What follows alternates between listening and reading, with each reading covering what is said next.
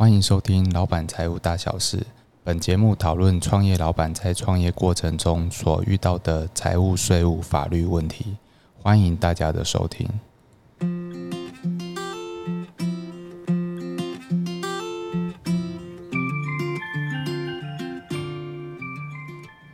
Hello，大家好，欢迎收听今天的节目。那今天呢，我们来聊一下借款的问题。好，那今天在线上的呢是呃捍卫法律事务所的曾律师，曾律师，嗨，大家好。哎，跟呃，那我们欢迎曾律师哈。那今天其实就是来分享一些小知识哈，就是说呃，曾律师，嗯，不晓得有没有人有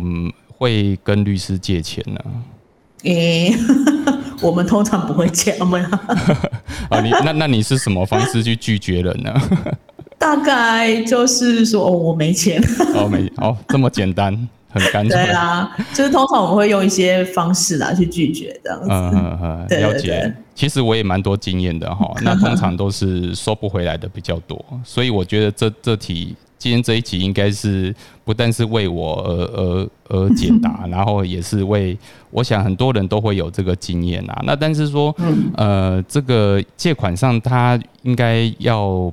除了借款之外，那应该还要准备一些什么东西呢？那我们是不是请曾律师跟我们呃稍微解释一下？如果呃这个你真的有一天要这个人情上就不能拒绝别人的话，那你要怎么去呃准备什么文件，然后才能去呃保障你的权益呢？嗯哼，好，所以其实一般呢，民间借款啊，这在我们生活中非常非常的常见哦。那大家其实借款一定第一个一定是要有金钱的交付嘛，就是说啊，你借了多少钱，要有现实的交付，不管说是直接现金给付，还是说用汇款、用转账哈。那再来就是说，其实大家都会有一个疑问，就是说我今天借款借钱给别人，到底要不要签借据，或要不要签个什么借贷合约？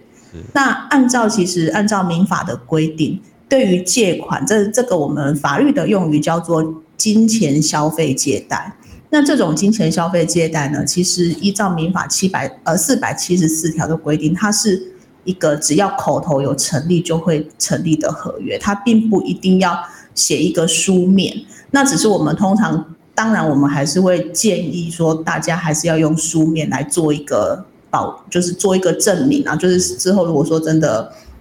呃，在诉讼上哈，我们可以提出证据来证明说我们跟对方之间的确是有一个借贷关系存在。那书面证明当然有些就是，比如说哦，我就是直接写一个借据。那有些人比较常见的大概就是会签本票。那但是其实我们在处理上其实很常遇到说只有签本票，可是没有借据，那就会有人就会就是。欠钱的人就会说啊，我欠那本票，我可能是跟他买货啊，我可能可能就是变成说，其实你没有办法去举证证明说这个本票的签立，它背后的原因行为是因为借贷关系。好，所以我们其实嗯也还是会建议大家尽量就是除了签借签本票之外，最好也要有一个借据的借据的约定，有一个书面。那我我想问个问题，那如果说今天可能他真的是不好意思跟对方呃，真是正式签个合约，因为可能是我想很多都是亲戚的关系啊，或是一些非常好的朋友关系。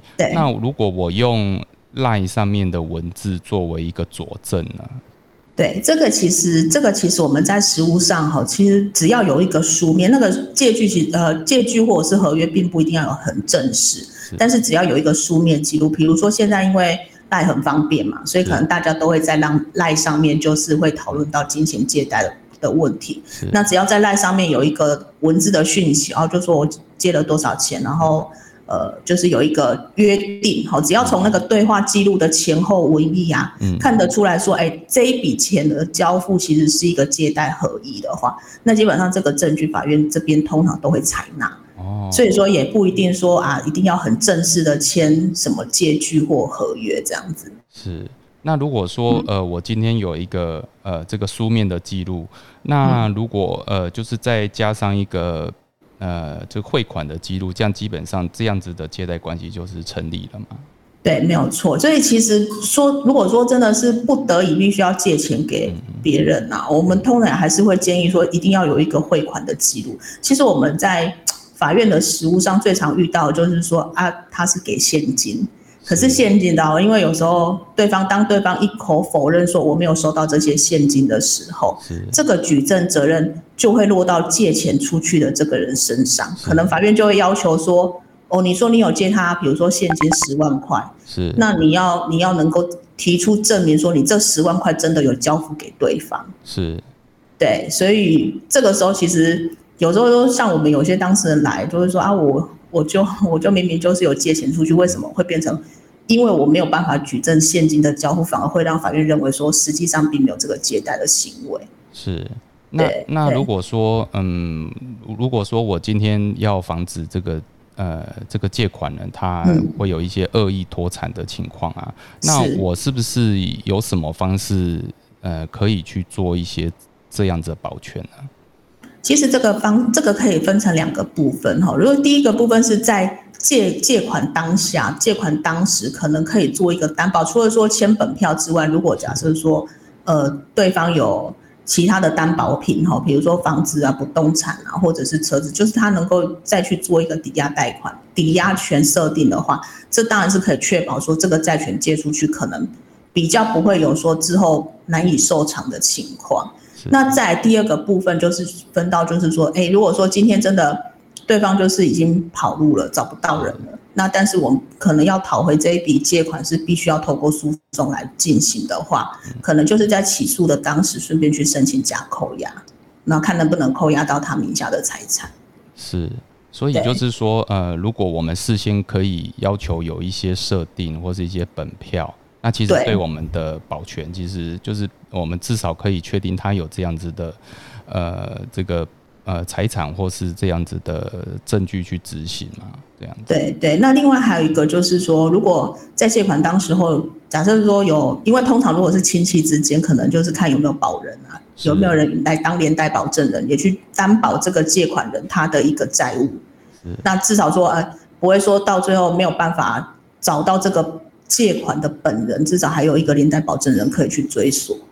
了解。可是通常蛮难的吧？都已经对啊，因为因为其实我们之前俗话不是说，就是人就是人人呆才会去做保人嘛，所以对啊对啊。当然，大一般现在，尤其现在大部分的人都不是那么的民间借款上啦，不是那么的愿意去当人家的连带保证人。是是是，了解。那其实啊，我我个人一个经验啊，其实很很多人都会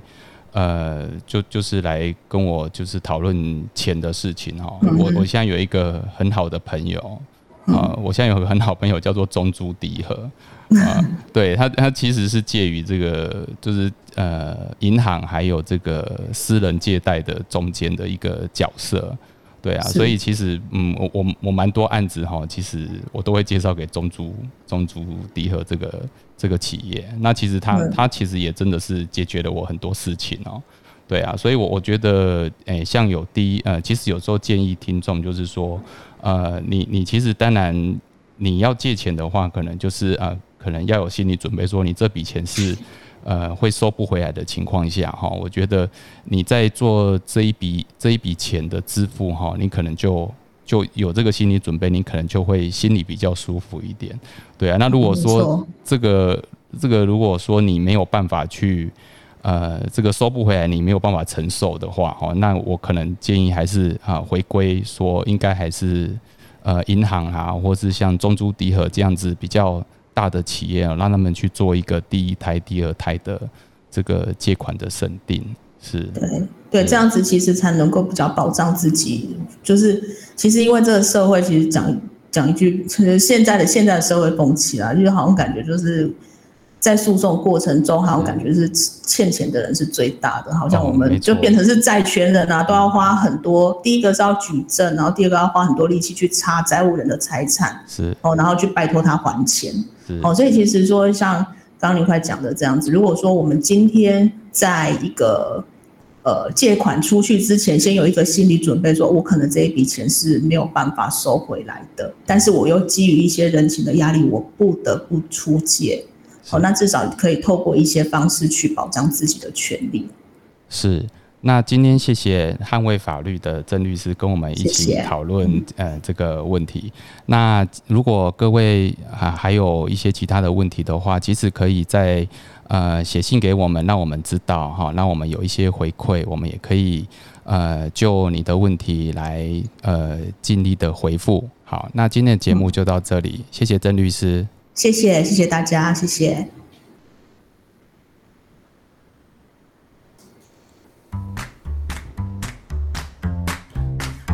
本节目由重实联合会计师事务所赞助播出。